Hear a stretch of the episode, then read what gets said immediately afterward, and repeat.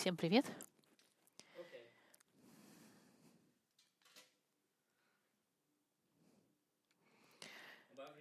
Давайте откроем с вами вместе Библию в Псалме 33. В некоторых переводах это Псалом 32, псалом, который начинается «Радуйтесь, праведные о Господе, правым прилично славословить», в зависимости от вашего перевода.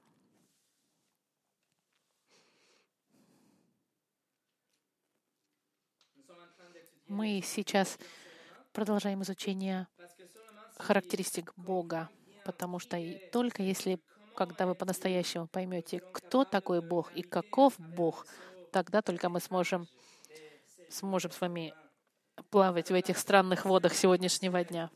На прошлой неделе мы с вами изучали всевластие Бога. Мы изучали с вами всевластие Бога над творением, то факт, что Он славит над всем, а начиная от синего кита и заканчивая маленькой бактерией. Он контролирует все в, в, в, э, в своем создании. Если мы говорим, что и к тому же Бог царствует над историей, это значит, что Он управляет и царствует над актерами истории. Вы, вы и я. Он управляет нашими действиями, даже управляет нашими снами. Мы на прошлой неделе с вами об этом говорили. И даже когда мы кидаем жребий, и тот жребий управляется Богом, Богом Библии.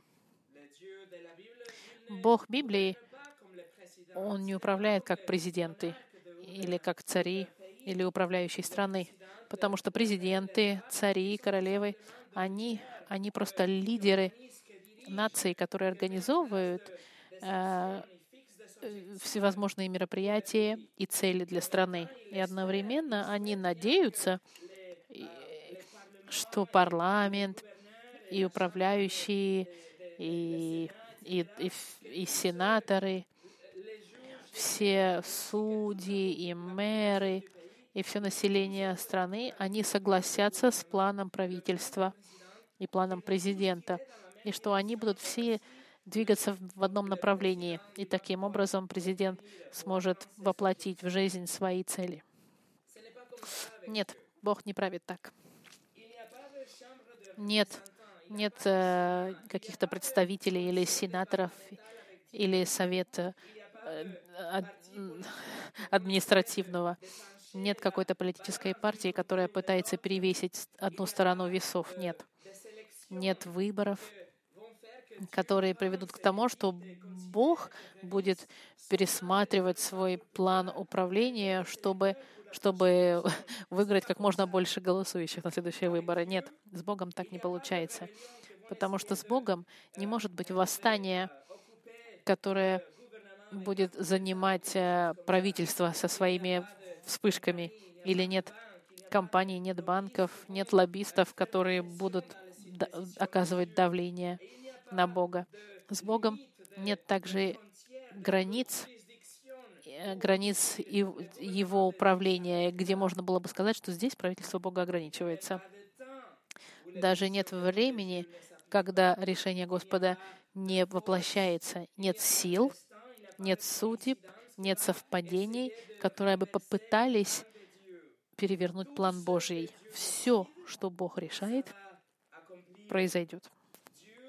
Бог, как царь всемогущий, он не сидит со скрещенными руками, наблюдая, как э, мир сам по себе крутится. Нет, друзья мои, поймите вот одно и вспомните это на всю свою жизнь. Бог управляет, Бог царствует, и Бог контролирует активно все области жизни, такие, какие мы знаем с вами начиная от движения и планет до самого маленького вируса, включая коронавирус, и другие вирусы, которые на тысячу раз гораздо более смертоносные. Бог активно царствует и контролирует и управляет все аспекты жизни. Поэтому примите с открытыми, распростертыми руками эту истину, эту возвышенную видение Бога. И впитайте. Это, это библейское видение Бога. Возвышенное и, и высокое. Бога Всевластного Библии. И в этой второй части изучения божественной природы, э, всевластия, вернее, Бога, мы с вами расширим наше знание и, расш, и, и расширим наше понимание всевластия Бога, потому что Его всевластие идет дальше создания, дальше истории. Она присутствует в самых личных моментах человека, например, в спасении наших душ. Всевластие Бога, оно присутствует в спасении человека. И сегодня, когда мы вспоминаем в воскресенье вербное, когда Иисус вошел в Иерусалим, чтобы исполнить свою миссию, как раз очень хорошо изучать, что же это спасение, ради которого Он спустился, чтобы спасти наши души. До того, как мы начнем, давайте помолимся. Господь, сегодня, когда мы стоим перед Твоим всевластием, я прошу, Господь, чтобы Ты использовал это послание, чтобы можно было понять, насколько же Ты присутствуешь в спасении души нашей. И никто, никто не может ответнуть, или кто-то находится вне пределах Твоей милости, или вне пределов Твоего спасения. И мы благодарим Тебя, Господь. Даже потому, что мы, если бы это не было по Твоей милости, у нас не было бы спасения. Мы бы даже не хотели прийти к Тебе. И за это я благодарю за Твое всевластие и прошу, Господь, чтобы это послание нам открыло души в этой области. И пусть это пойдет Тебе на славу, а не для меня или не для кого-то, кто бы здесь присутствовал, Пусть это будет не ради каких-то целей, а пусть эта проповедь будет ради того, чтобы прославить Тебя. Именем Христа благодарю Тебя. Аминь. Сегодняшнее послание называется «Характеристики Бога, двоеточие, всевластие над спасением человека». И мы начнем с нашего псалма, который мы начали на прошлой неделе. Начнем сначала. Помня, что с 6 по 17 стих мы с вами изучили на прошлой неделе — и мы видели, что Бог всевластен над творением, и что Он всевластен над историей. И сегодняшняя цель наша — это с 18, 18 и 19 стих. Это будет трамплин, чтобы дальше мы прыгнули изучать дальше всевластие Бога. И после Пасхи мы вернемся с 1 по 5 стих, из 20 и 21 стих. И таким образом мы с вами изучим весь Псалом и все всевластие Бога. Давайте зачтем его заново еще раз. Псалом 32 или 33, в зависимости от перевода. «Радуйтесь, праведные, о Господе, правым прилично славословить. Славьте Господа на гуслях, пойте Ему на десятиструнной псалтере, пойте Ему новую песню, пойте Ему стройно, с восклицанием. Ибо Слово Господне право, и все дела Его верны.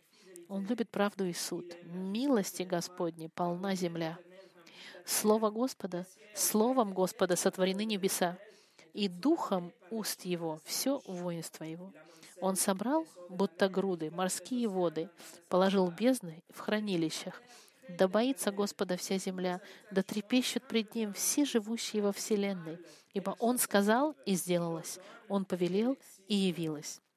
Господь разрушает советы язычников, уничтожает замыслы народов. Совет же Господень стоит вовек. Помышление сердца его из рода в род. Блажен народ, у которого Господь есть Бог, племя, которое Он избрал в наследие себе. С небес смотрит Господь, видит всех сынов человеческих. С престола, на котором восседает, Он смотрит на всех живущих на земле. Он создал сердца всех их и вникает во все дела их. Не спасется царь множеством воинства. Исполина не защитит великая сила. Ненадежен конь для спасения. Не избавит великой силой своей. Вот око Господне над боящимися Его и уповающими на милость Его. что Он душу их спасет от смерти и во время голода прокормит их. Душа наша уповает на Господа. Он — помощь наша и защита наша. О Нем веселится сердце наше, ибо на святое имя Его мы уповали. Да будет милость Твоя, Господи, над нами, как мы уповаем на Тебя.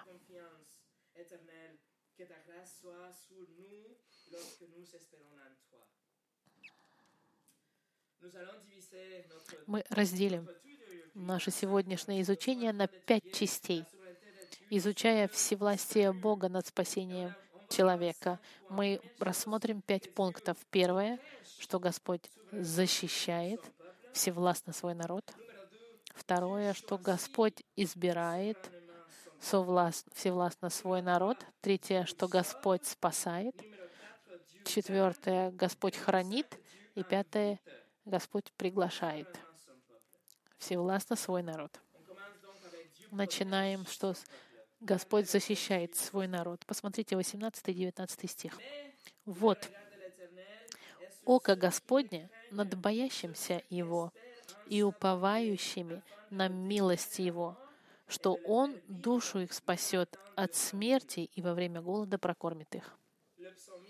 Псалмист уже объяснил всевластие Бога над творением и над историей. И он подходит к 18 стиху, чтобы начать с маленькой частичкой, с маленьким словом. Хинех на иврите — это маленькое слово, это маленькая деталь, которая используется для того, чтобы выразить новую информацию, которая подходит. Это как бы вступление в новую фразу, с большим количеством, э, с большой важностью. Во французском это переведено как «но», в русском переведено «вот», чтобы привлечь внимание читающего. Человек, который подходит к этому слову, он остановится и скажет «вот, окей, я должен обратить внимание». На английском переведено это как «behold», «вуаля», «вот». Нечто, что привлекает наше внимание и говорит, вот что он хочет, чтобы посмотрели, что око Господне над боящимися Его. На еврите оно так и звучит. Око, глаз Господень. Это имеется в виду защита, потому что Он смотрит, видит и защищает. Он наблюдает за вами, можно так сказать. Это значит, что Бог напрямую включен в жизнь человека, чтобы его защитить. Не только Господь, Господь его защищает напрямую, скажем так. Но эта привилегия, она лимитирована только тем, кто боится его в соответствии с 18 стихе. Смотрите, «Око Господне над боящимися его». Тогда задается вопрос, кто же это те, кто боятся его? Кто это те, кто понимает, что Бог — это Бог всемогущий, а мы — Его творение? Кто это те, кто понимает, что Он — Бог, Он горшечник, а мы просто глина? Кто же те, кто знает характер Бога, кто знает любовь Бога, но также знает Его правосудие и гнев и праведность Бога? Кто же это те, кто боятся Бога? И ответ — верующие. Только христиане, верующие, те, кто были рождены свыше, имеют это почтение, уважение и страх к Богу, потому что мы его знаем. В книге Иова можно найти одну фразу похожую. В 36 главе 7 стих Иова говорит, «Бог не отвращает очей своих от праведников». Он смотрит на праведников и защищает их. Взгляд защ... Бога, защищающий над, над всеми, кто его защищает. Мы видим это в этом Псалме 32 и в книге Иова. Те, кто боятся, это те, кто праведны.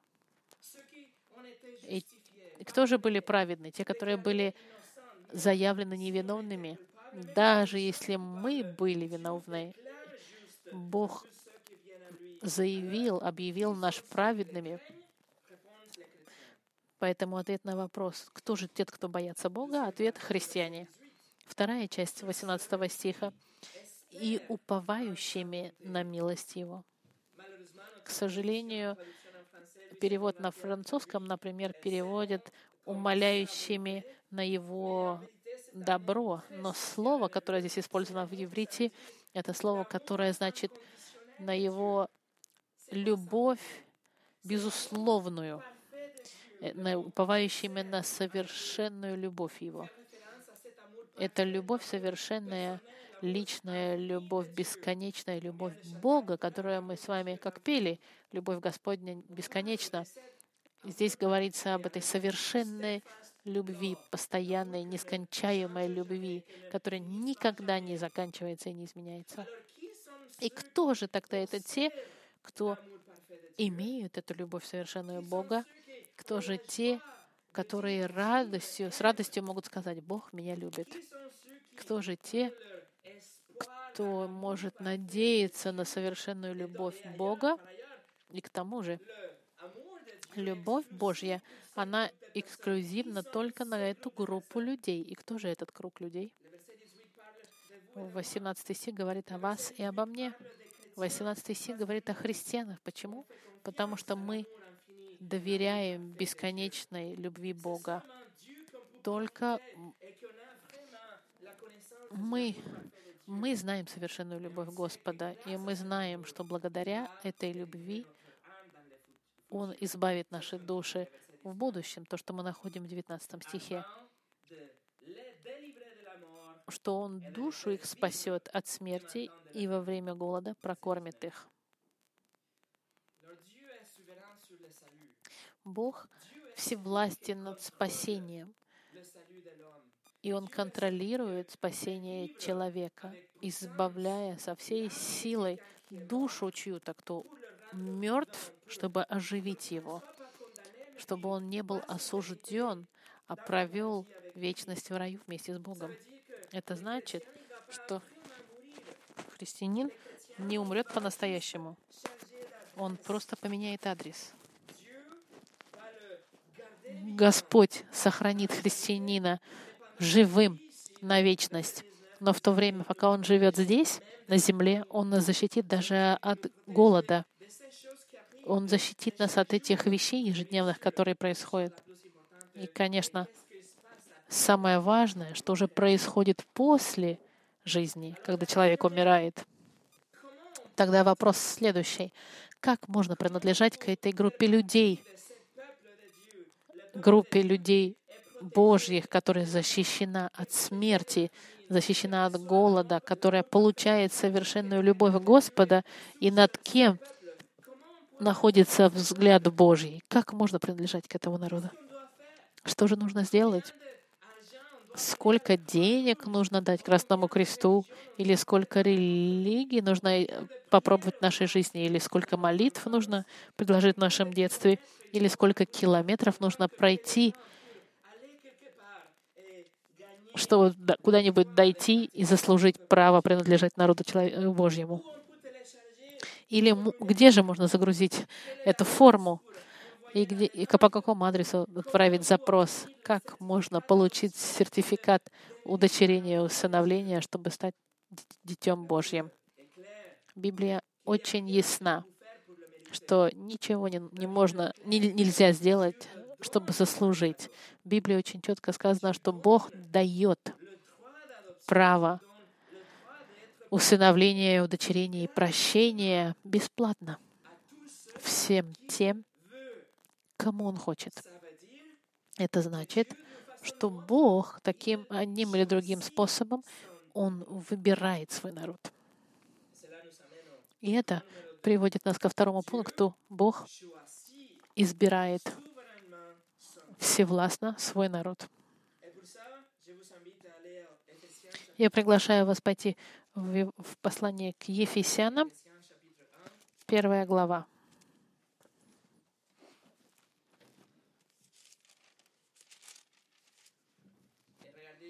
Посмотрите со мной, пожалуйста, с 11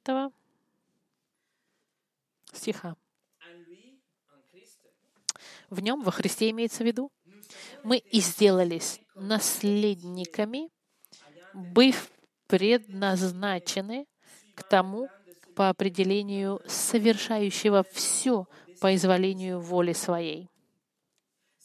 Это значит, мы были предназначены, есть судьба, которая была для нас предопределена даже до нашего рождения и даже до творения. И это предназначение, что у нас есть прочерченная дорога судьбы, она решена в соответствии с волей Божьей и с Его планом. Посмотрите 4 и 5 стихи на минуту. О Христе пишется, «Так Он избрал нас в Нем прежде создания мира, чтобы мы были святы и непорочны перед Ним в любви, предопределив усыновить нас себе через Иисуса Христа по благоволению воли Своей,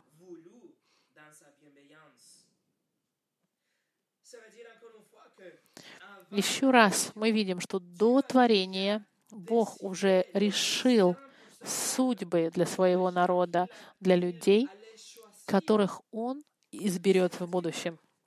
Это значит, из массы человечества, из миллиардов людей, Бог выбирает некоторых, Он избирает эту группу людей, чтобы их принять в свою семью, для того, чтобы их осветить и быть любимыми Богом. Бог избирает, потому что Он просто захотел. Он принял решение сам в соответствии со своей волей.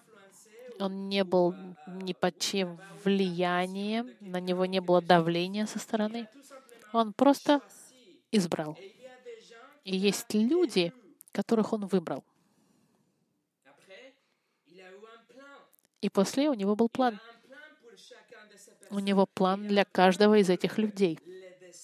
План, чтобы судьба каждого из этих людей была гарантирована, что они будут спасены, что они пойдут в рай навечно. Бог активно избрал до основания мира всех тех, кто раскаются и примут веру во Христа. Его выбор был всевластный и независим от любых влияний человеческих и, и независим от любых ценностей или заслуг человеческих. Он просто выбрал.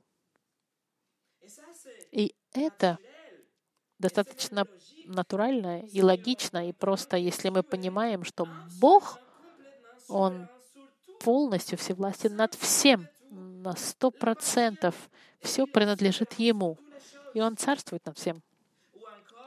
Или же, когда дело касается спасения, вы думаете, что Бог сталкивается со стеной, которую Он не может э, разрушить? Думаете ли вы, что в отношении спасения существует лимит власти Бога, когда человек может сказать, «Ты, Бог, до туда властвует, а отсюда я царь».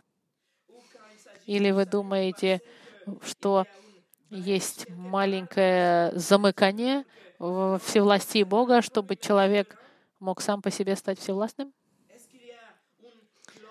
Может ли быть какая-то в описании работы Бога может быть какое-то исключение, где написано, что Он не может царствовать над спасением людей? Нет, это невозможно. Если Бог всевластен над всем, Он должен быть тогда всевластен над спасением людей. Чарльз Пurgeon очень хорошо сказал, «Я верю в божественное избрание, потому что кто-то должен иметь наивысшую волю в этой ситуации, и человек не должен принадлежать человеку, но Богу и его воле. Бог выбирает. Спасение является частью его всевластия. Он решил восстановить большое количество людей. Но одновременно с этим он решил, он пропустить других решил. Он восстанавливает, оживляет многих, чтобы они понять могли грех и раскаяться, и чтобы они могли принять Христа и имели жизнь вечную. И именно это происходит в момент возрождения. Ваше сердце меняется. Ваше, ваше, ваше ваше первоначальное желание греха превращается в желание к божественным вещах. Оно меняется, направление меняется. Вы решаете убегать от греха и двигаться в направлении познания Бога. И вы становитесь жаждущим и голодающим по Богу, Ему Слову. И ваше желание, все ваши желания не меняются, ваша природа меняется. В самом интимном смысле этого слова вы меняетесь. Теперь вы понимаете, злобность и грязь вашего греха, и вы видите красоту Христа. Бог избирает со своей власти свой народ. Третий пункт. Бог спасает в своем всевластии свой народ. Давайте с вами пойдем э, в книгу к римлянам, в третью главу. Бог должен быть всевластвующим не только потому, что Он и всевластен над всем, но и Он должен быть всевластен, потому что человек не в состоянии, не в состоянии приблизиться к Нему. Человек не в состоянии приблизиться к Нему. Именно поэтому он должен быть трансляция.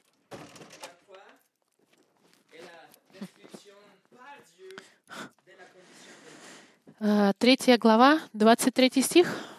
Третья глава, 23 стих. Третья глава, 23 стих. Это очень хорошее описание. Это как, это как э, радиография сердца человеческого. Третья глава, простите, третья глава, десятый стих. Как написано, нет праведного ни одного, нет разумеющего. Никто не ищет Бога, все совратились с пути. До одного негодный, нет делающего добро, нет ни одного. Гортань их — открытый гроб, языком своим обманывают. Яд аспидов на глубах их. Уста их полны злословия и горечи. Ноги их быстры на пролитие крови. Разрушение и пагуба на путях их. Они не знают пути мира. Нет страха Божьего перед глазами его.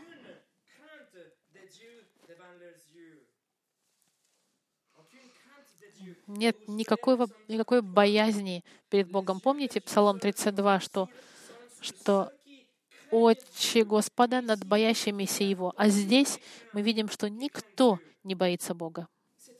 Это значит, что есть группа, которая была изменена, группа, которая находится вне мира, которая ищет Бога, потому что эта группа была изменена. Послание к римлянам 3 главе написано, что никто не ищет Бога. Если это не благодаря своей власти Божьей вы бы не верили в Бога. Вы бы даже и не думали о Боге Библии. Вы бы не были в состоянии видеть вещи Божьи и ценить вещи Божьи. Послание к Коринфянам, первая глава, вторая глава, 14 стих, вот что говорит душевный человек не принимает того, что от Духа Божьего, потому что считает это безумием и не может разуметь, потому что об этом надо судить духовно. Друзья мои, всевластие Бога над спасением — это не какая-то плохая новость. Нет, это лучшая новость. Если бы это не было благодаря всевластию Бога, никто бы на планете, никто бы в истории человечества не был бы спасен. И я благодарен, что Бог спасает всевластно. Именно благодаря этому все люди, которых мы видим сегодня, и мы думаем, что у них нет никакого шанса прийти к Богу, у них есть возможность, потому что Бог всевластен. И именно поэтому худший из грешников сегодня может быть спасен, потому что Бог всевластен. Если бы мы оставили это на решение человека, он никогда не был бы спасен. Но Бог спасает своим, своим всевластным образом.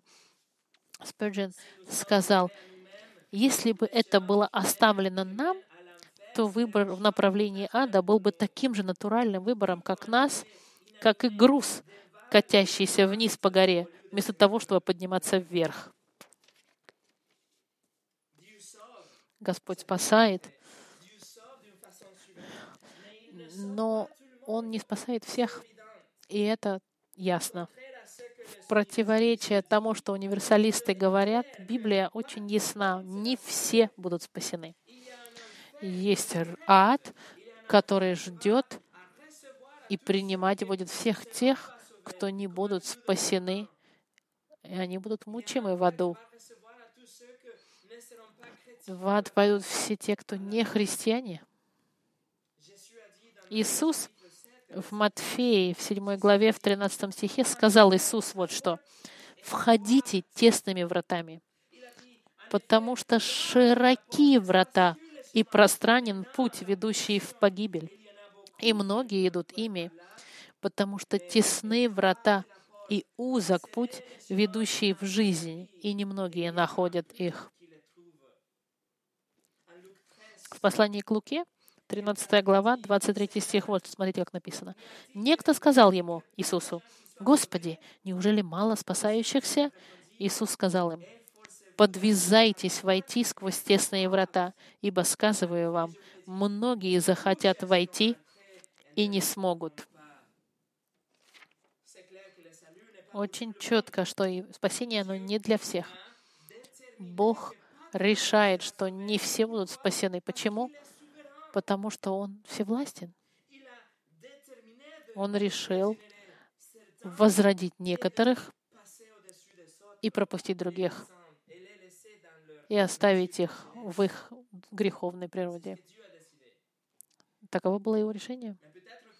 Но, возможно, кто-то думает, что это нечестно.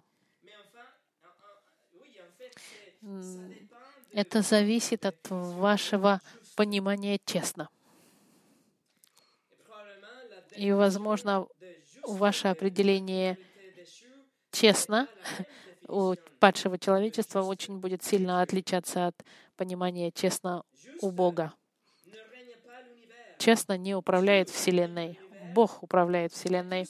И все, что делает Бог, это правильно, совершенно и мудро. И Он решает, что Он выберет людей, которых Он спасет, и что Он пропустит других. И Он сказал, что это правильная и хорошая вещь. И это не имеет никакого отношения к нашему пониманию честности.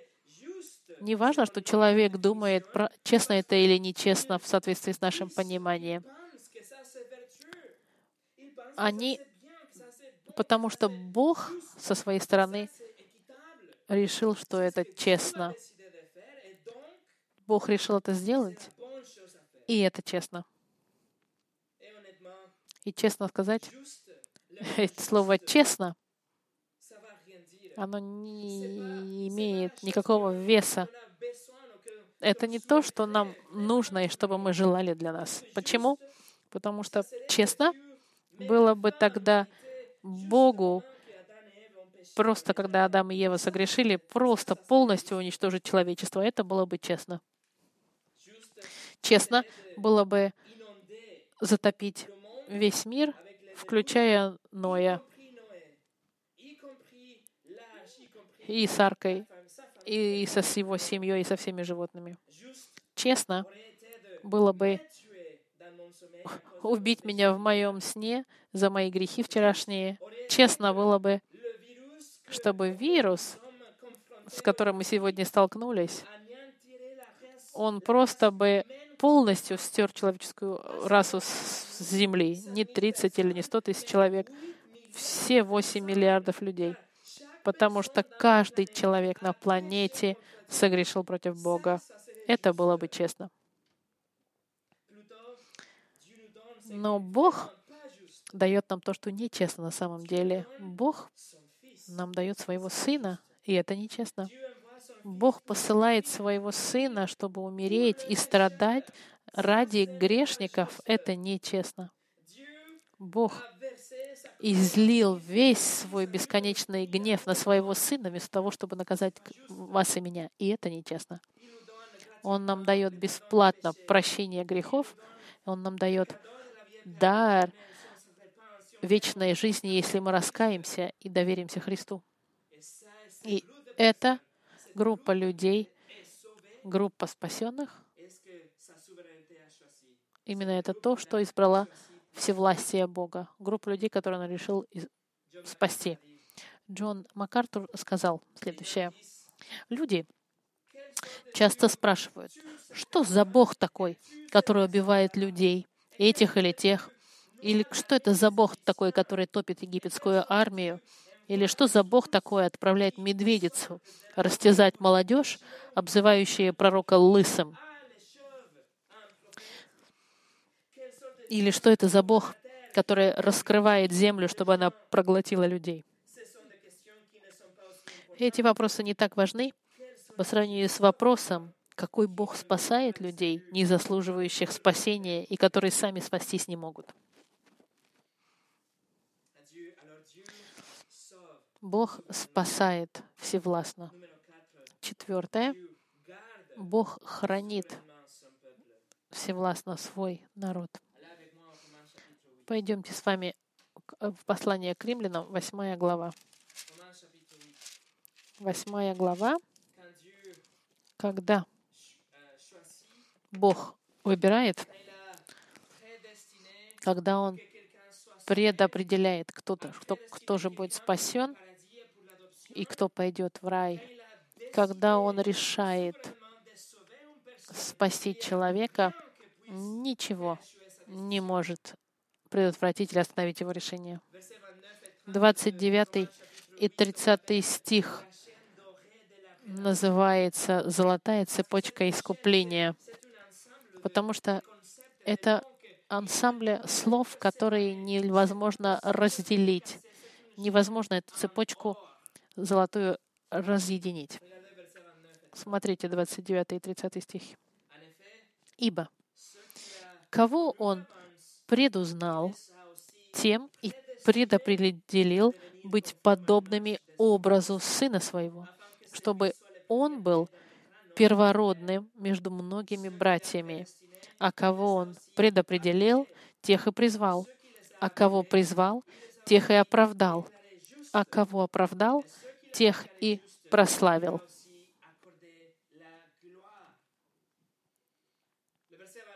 29 стих начинается тех, кто Он предузнал.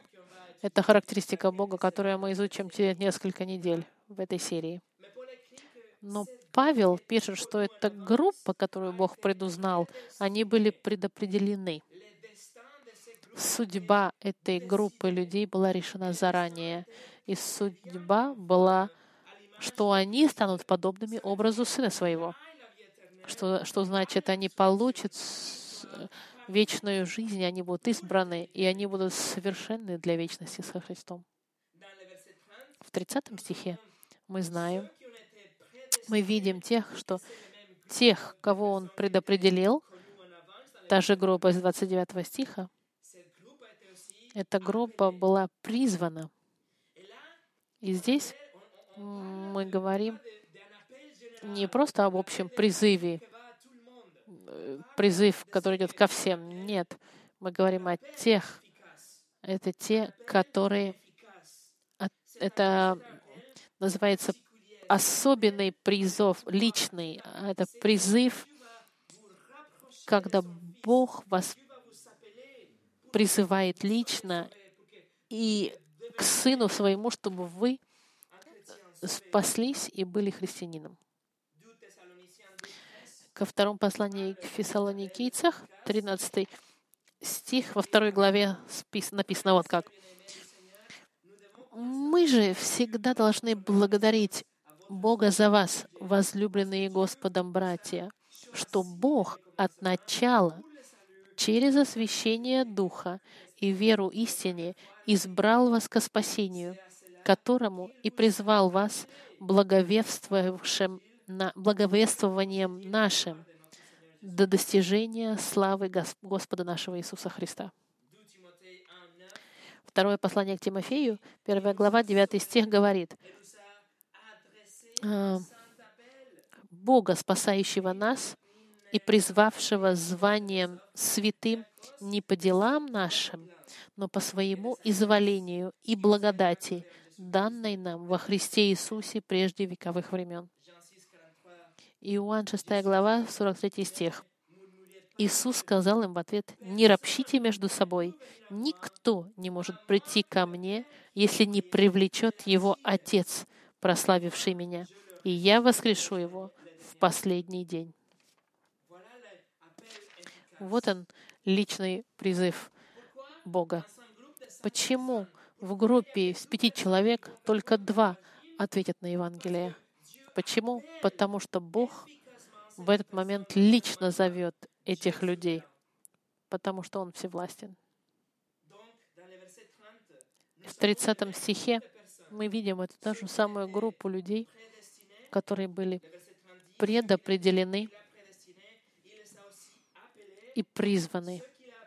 И те, кто были призваны, Бог их оправдал. Он заявляет, что мы невинны и прощает наши грехи. И жизнь совершенную Христа Он вменяет нам, а нашу греховную жизнь возлагает на Иисуса. И нас видит, как если бы мы никогда не грешили, и дает нам вечную жизнь. И после 30 стих нам говорит, «А кого оправдал, тех и прославил».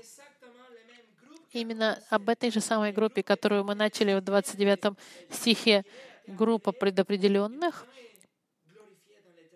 они не только были оправданы, они сейчас и прославлены. Сто процентов людей, которые были предопределены изначала, это те же самые сто процентов людей, которые будут прославлены в будущем. Ни один из них не, не сможет про, проскочить через пальцы Бога. Ни один не останется потерянным где-нибудь или забытым, потому что Бог, Он всевластен, и когда Он предопределяет, Он и прославит в будущем.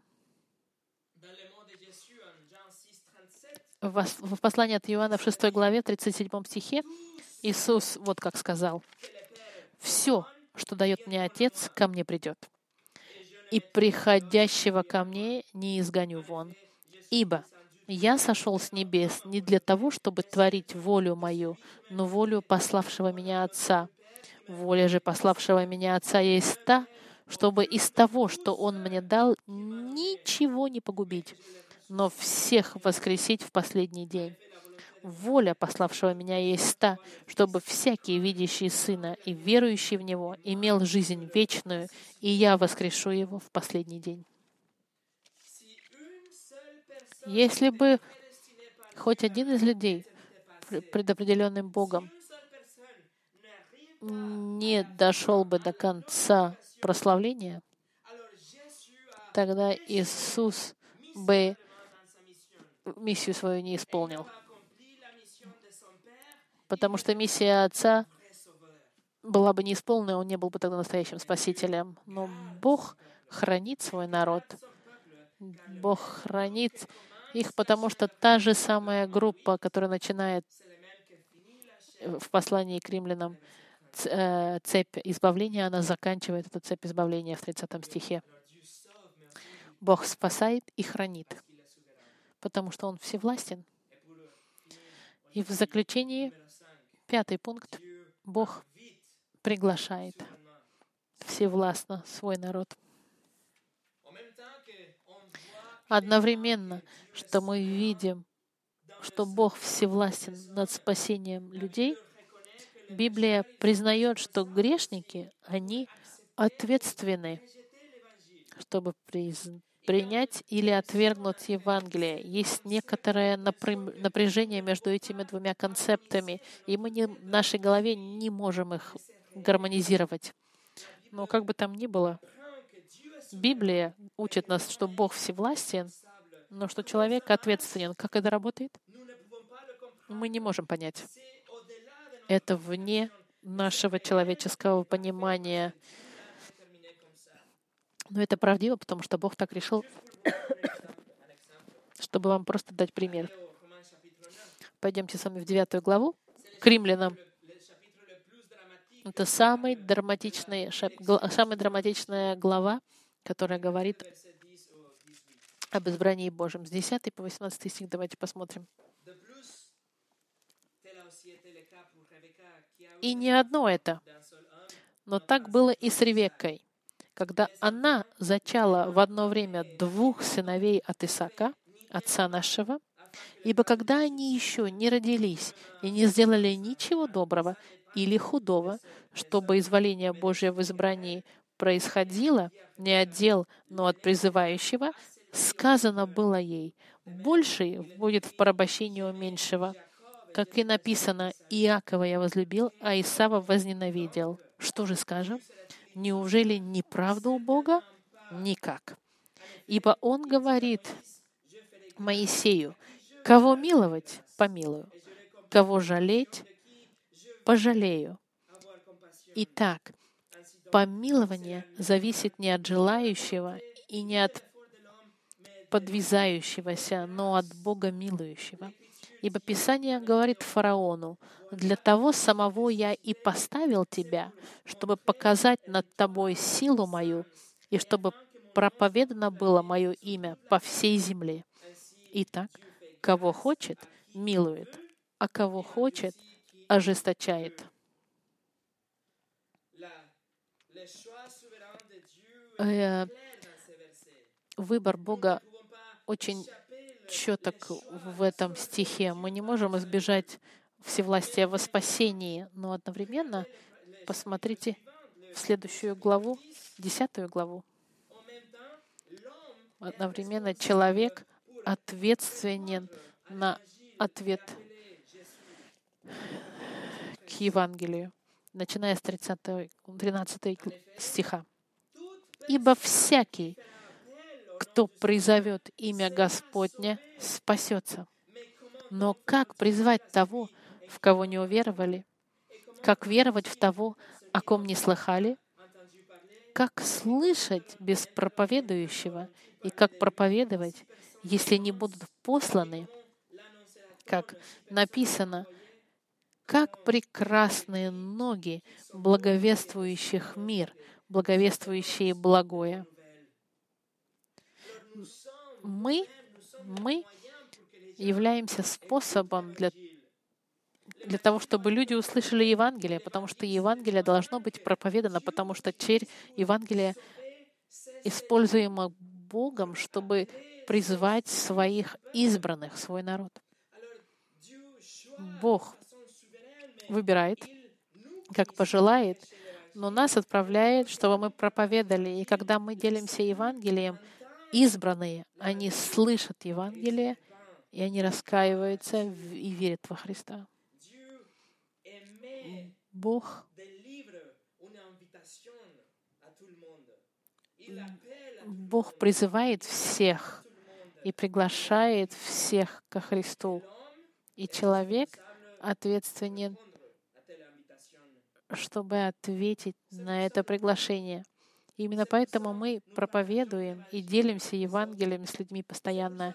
Именно поэтому мы молимся за спасение других, чтобы, чтобы когда они услышали Евангелие, их уши открылись, и души их, духи их восстали, и они пришли. Прист, пришли к Богу, к Богу, ко Христу. Господь он всевластен, но человек ответственен, потому что Господь призывает всех услышать, несмотря на то, что Он уже избрал тех, кто ответит.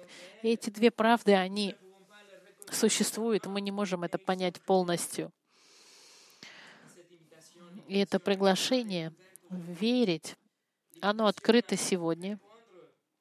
Приглашение, чтобы вы ответили оно присутствует и сегодня.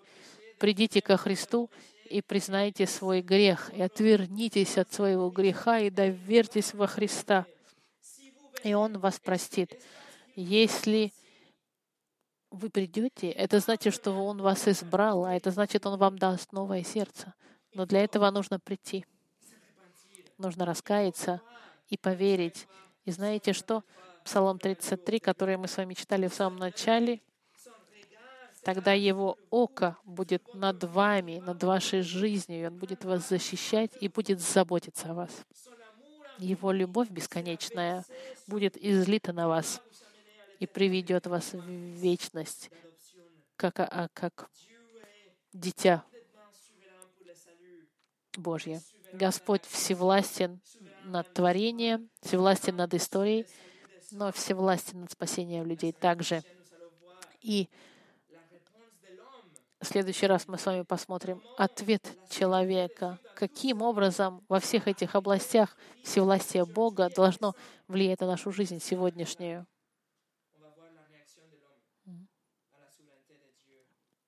Это мы увидим с вами после Пасхи.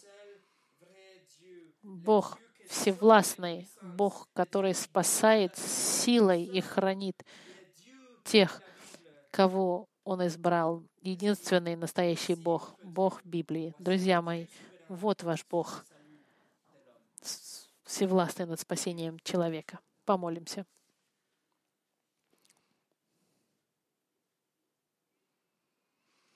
Господь, как можем мы понять все Твои характеристики до конца? Как можем мы понять Твою независимость, которую мы изучили, Твое все, э, знание, которое мы будем изучать? Как понять, что Ты бесконечен? И как понять, что Ты всевластен, и при всем при этом ты говоришь, что мы ответственны, чтобы принять или отвергнуть Евангелие. Мы не можем понять до конца все эти вещи.